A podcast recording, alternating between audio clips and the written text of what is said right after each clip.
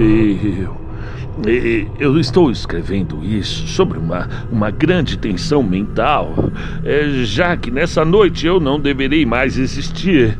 É, eu não tenho nenhum centavo, eu estou no fim do meu suprimento de remédio, que por si só consegue tornar minha vida um pouco mais tolerável. Eu, eu não consigo mais suportar a tortura e devo, eu devo me atirar dessa janela do sótão em direção à rua esquálida lá embaixo. Eu vou me atirar. É, não, não pense que por causa da minha escravidão a morfina não é a morfina. Não pense que eu seja um fraco um degenerado. É, quando você tiver lido essas páginas rabiscadas às pressas, você poderá imaginar. Porém, nunca vai perceber completamente o motivo pelo qual eu preciso. Eu preciso ter o completo esquecimento ou a morte. Conta um Conto apresenta de H.P. Lovecraft, Dagon. Foi num dos trechos mais abertos e pouco frequentados do extenso Pacífico que o paquete do qual era comissário de bordo foi vítima de um navio corsário alemão. A Grande Guerra, a Grande Guerra estava tão bem no seu início ainda, e as forças oceânicas dos Hunos não haviam afundado completamente para suas degradações posteriores, de modo que a nossa embarcação se tornara um legítimo prêmio enquanto nós da tripulação fomos tratados com toda a equidade e consideração devida a nós como prisioneiros navais, era liberal de fato a disciplina dos nossos captores. Que cinco dias após termos sido tomados, eu consegui escapar sozinho num barco, um pequeno barco com água e suprimentos suficientes para um bom período de tempo. Quando eu finalmente me encontrei à deriva e livre, eu não tinha a mínima ideia do que me rodeava. Nunca um navegador competente. Eu sempre. É, eu só podia adivinhar vagamente pelo sol e as estrelas que eu estava um pouco a sul do Equador. Da longitude eu nada sabia, nenhuma ilha ou linha costeira estava à vista. O tempo se manteve firme e por inconstáveis dias eu flutuei sem direção debaixo do sol escaldante, esperando ou por algum navio passageiro ou ser atirado às praias de alguma terra habitável, mas nem navio nem terra apareceu. Meu Deus, eu comecei a me desesperar em minha solidão sobre a vastidão ondulante e interminável azul. A mudança aconteceu enquanto eu dormia. Seus detalhes eu jamais saberei. Já o meu sono, apesar de perturbado e infestado de sonhos, ele era contínuo.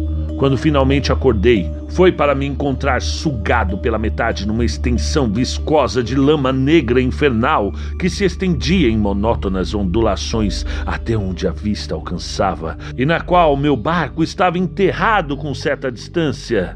Embora alguém pudesse muito bem imaginar que a minha primeira sensação seria de surpresa com a transformação tão prodigiosa e inesperada do cenário, eu estava na realidade mais horrorizado do que surpreso, pois havia no ar e no solo apodrecido uma característica sinistra que me gelou até o âmago. A região estava pútrida e com as carcaças de peixes em decomposição e de outras coisas menos descritíveis que eu vi protuberando na desagradável lama da superfície sem fim. Talvez eu não devesse esperar transmitir em meras palavras o horror inexprimível que pôde habitar num silêncio absoluto e na imensidão estéril. Não existia nada ao alcance do ouvido e nada à vista, salvo uma vasta extensão de lodo preto. Contudo, a própria plenitude da quietude e da homogeneidade da paisagem me oprimiram como um medo nauseante. O sol estava brilhando de um céu que me parecia quase preto em sua crueldade sem nuvens, como se refletisse o pântano manchado sobre os meus pés. Enquanto eu me rastejava em direção ao barco encalhado, eu percebi que apenas uma teoria poderia explicar minha situação. Através de alguma de, uma convulsão vulcânica sem precedentes, uma parte do fundo do oceano devia ter sido jogada para a superfície, expondo regiões que durante inúmeros milhões de anos havia ficado escondidas sobre as profundezas aquáticas insondáveis. Tão grande era a extensão da nova terra que se elevara debaixo de mim, que eu não pude detectar o mais tênue ruído do oceano, por mais que forçasse os ouvidos. Também não havia qualquer ave marinha para devorar as coisas mortas. Durante muitas horas eu fiquei sentado, pensando e remoendo no barco, que estava caído de lado e proporcionando um pouco de sombra à medida em que o sol se movia pelos céus.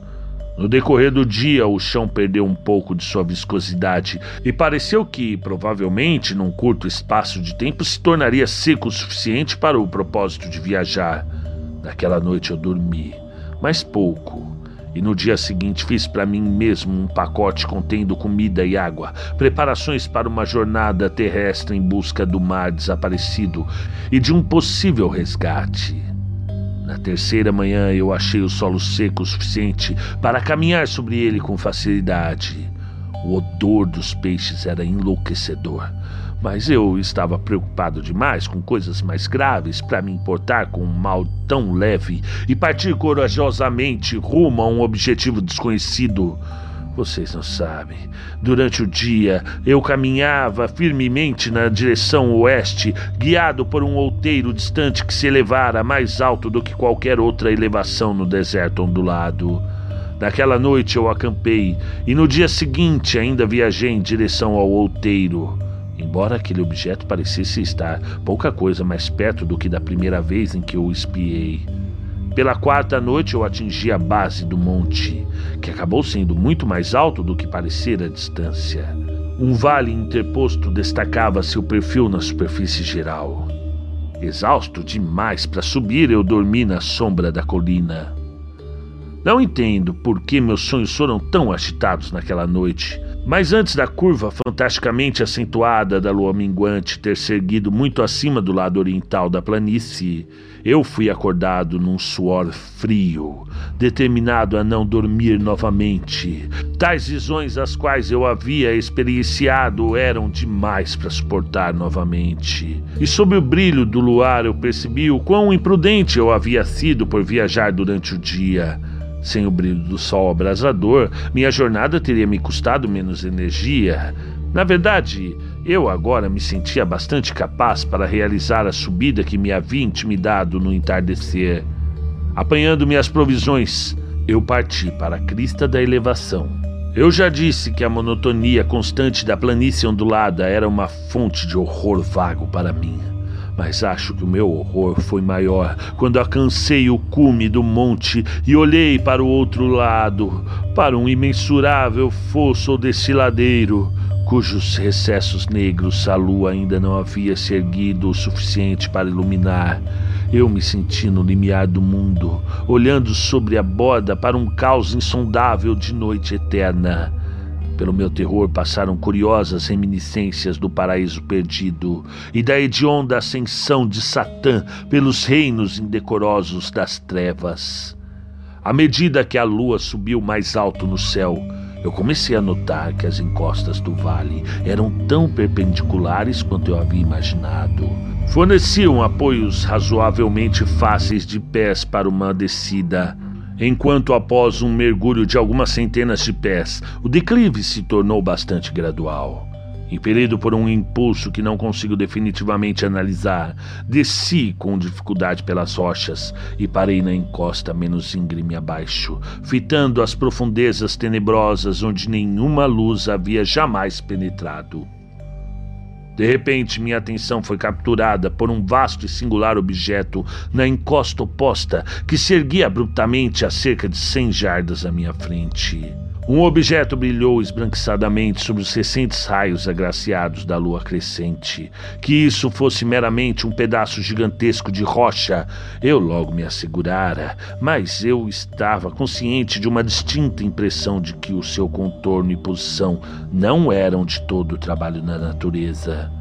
Um exame mais minucioso me encheu de sensações que não consigo expressar, pois apesar de sua enorme magnitude e sua posição no abismo que ficara escondido no fundo do mar desde que o mundo era jovem, eu percebi, sem sombra de dúvidas, que o estranho objeto era um monólito bem moldado, cujo volume maciço havia conhecido o artesanato e talvez a adoração de criaturas vivas e pensantes. Pasmo e assustado, mas não sem uma certa excitação de um prazer científico arqueológico, eu examinei meu entorno mais perto. A lua, agora perto do zênite, brilhava estranhamente e vividamente acima das escarpas altas que cercaram o abismo revelando o fato de que um extenso corpo d'água corria em seu fundo, até se perder de vista em ambas as direções e quase lambia meus pés enquanto eu estava na encosta.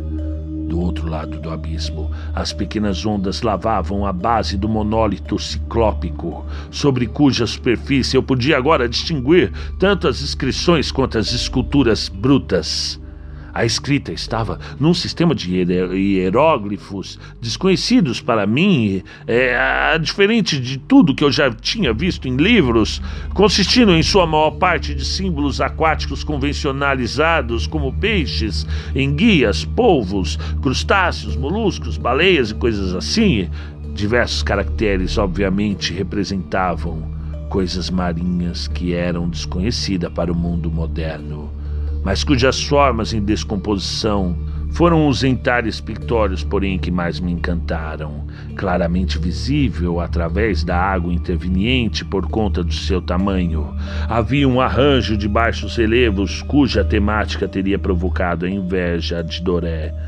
Eu imagino aquelas coisas deviam supostamente ilustrar homens, ao menos um certo tipo de homem, embora as criaturas fossem mostradas divertindo-se como peixes nas águas de alguma gruta marinha ou venerando algum santuário em forma de monólito que também parecera estar submerso. De seus rostos, eh, formas, eu não ouso falar com detalhes, é, sua mera recordação me deixa aturdido, meu Deus, grotesco além da imaginação de um Poe ou de um Bower. Eles eram abominavelmente humanos em seu contorno geral, apesar das mãos e pés palmados, dos lábios chocantemente largos e flácidos e dos olhos, os olhos saltados e vítreos e outras feições que e outras feições ainda menos agradáveis que se lembrar é, curiosamente, eles pareciam ter sido cinzelados muito fora de proporção em relação ao cenário do fundo, pois uma das criaturas era mostrada no alto de matar uma baleia, representada com um tamanho um pouco maior do que o seu. Eu comentei, como digo, sobre o seu jeito grotesco e estranho tamanho, mas no momento achei que eram apenas os deuses imaginários de alguns pescadores primitivos ou tribos marítimas, é, alguma tribo cujos derradeiros descendentes teriam perecido muitas eras antes do primeiro ancestral do homem de Peltdon ou do Neandertal ter nascido, extasiado diante daquele inesperado vislumbre de um passado além da concepção do mais ousado antropólogo, eu fiquei ali, meditando enquanto a lua lançava curiosos reflexos no silencioso canal à minha frente. Então, de repente, eu a vi com apenas uma leve agitação para indicar sua subida à superfície. A coisa emergiu para fora das águas escuras, enorme, polifêmica e repugnante. Ela disparou como um monstro estupendo do pesadelo para o monólito, sobre o qual jogou seus gigantescos braços escamosos, enquanto inclinava a cabeça horripilante produzindo sons ritmados. Ali eu pensei. Eu enlouqueci. Eu só posso ter enlouquecido, então, é, de minha súbita frenética da encosta e do penhasco e da minha delirante jornada de volta ao barco encalhado. Pouco me recordo. Eu creio que eu devo ter cantado. Eu cantei ria estranhamente quando não era, não era incapaz de cantar, mas eh, eu, tendo vagas recordações de uma grande tempestade, algum tempo depois de alcançar o barco, de qualquer forma. Eu sei que ouvi o estrondo de trovões e outros ruídos que a natureza expressa somente quando seus humores são mais selvagens. Quando saí das trevas, eu estava no hospital em São Francisco, levado pelo capitão de um navio americano que recolhera o meu barco no meio do oceano. No meu delírio, eu falei muito, mas descobri que minhas, minhas palavras receberam pouca atenção é, sobre qualquer afloramento de terra no meio do Pacífico, meus salvadores não sabiam nada a respeito. Nem eu mesmo julguei necessário insistir em algo que sabia que eles não poderiam acreditar. Procurei então um famoso etnólogo e o diverti com perguntas curiosas sobre a antiga lenda filistina de Dagon, o deus peixe. Mas logo percebendo que ele era um racionalista irremediável, eu não pressionei mais com os meus inquéritos. E é, é durante a noite, especialmente quando a lua está muito curva e minguante, que eu vejo a coisa. Tentei a morfina, mas a droga me deu apenas um alívio temporário e me arrastou para suas garras como um escravo sem esperança. Então agora eu pretendo acabar com tudo. Tendo escrito um relato completo para informação ou a desdenhosa diversão dos meus semelhantes, muitas vezes me pergunto se tudo não teria passado de pura fantasmagoria uma simples fantasia febril enquanto eu jazia, castigado pelo sol e delirante, naquele barco sem cobertura, depois da minha fuga do navio de guerra alemão. Eu me pergunto mas sempre me vem uma visão terrivelmente pavorosa em resposta.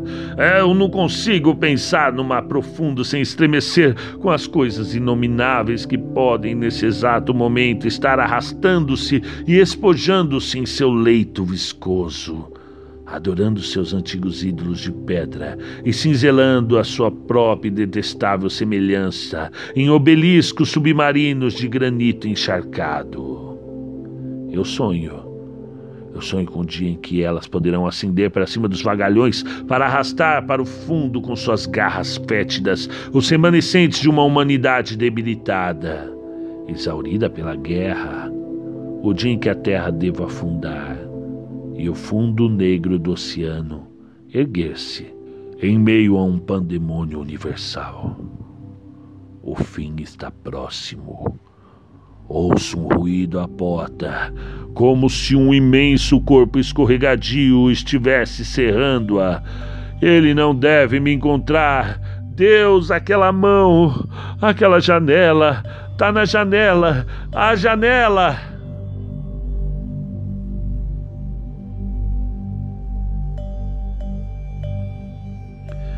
É isso aí, pessoal. Esse foi o nosso Dagon segundo a minha leitura do Lovecraft, esse que é um escritor que vocês estão tanto pedindo no canal. Então, deixa o like aí se gostou, comentem, participem. Eu vou mandar um grande abraço a todos que comentam, a todos que levam uh, o audiolivro, o audiobook a quem precisa, seja um, uma pessoa cega que precisa ter contatos maiores com a literatura, seja um tio ou alguém que que está impossibilitado de ler no momento, ou alguém que está aprendendo a ler, então quer ter mais contato com a literatura, ainda não pode ler, ou simplesmente você que anda de metrô, ônibus, gosta de ouvir no fone de ouvido ou no carro, numa viagem, participe e faça esse canal crescer, faça a literatura mundial chegar a quem precisa. Então, muito legal. Eu estou lendo aqui um, um trecho Após ler os trabalhos iniciais de Lovecraft em 1917, Paul Cook, editor do jornal amador The Vanguard, encorajou Lovecraft a continuar escrevendo ficção. Naquele verão, Lovecraft escreveu duas histórias: A Tumba, que já está no nosso canal, já tem mais de 10 mil visualizações, e Dagon. Dagon foi inspirado em parte por um sonho que ele teve e aí o Lovecraft fala: Eu sonhei aquele rastejar horrível todo e ainda consigo sentir a lama me sugando. E aí ele escreveu depois. É, o crítico aqui indica que Lovecraft pode ter sido influenciado por Fishhead, do, do, do Cobbs, do Irving Cobbs. É uma história sobre um humano com feição de, feições de peixe. É, também sugeriu que Lovecraft pegou o tema da história sobre uma raça antiga pré-humana que algum dia subirá para conquistar a humanidade. É, a história menciona o homem de Piltdown, Piltdown no qual ainda uh, não havia sido exposto na comunidade científica como uma fraude e era apenas um boato na época em que Dagon foi escrito. Em relação ao nome da história, Lovecraft parece se referir ao deus antigo sumério denominado Dagon, né, Dagon, deus da fertilidade dos grãos e dos peixes, comentado pelo protagonista da história. A divindade suméria é usualmente representada como parte peixe ou simplesmente vestindo um peixe, já que Lovecraft gostava de referenciar descobertas arqueológicas em suas escritas de tempos em tempos. Ele pode ter encontrado esse deus antigo. E aí ele fala um pouco aqui do Cthulhu, do mito, muito legal, ok, pessoal? Logo mais eu venho com mais um conto do Lovecraft, ok? Um grande abraço para todo mundo.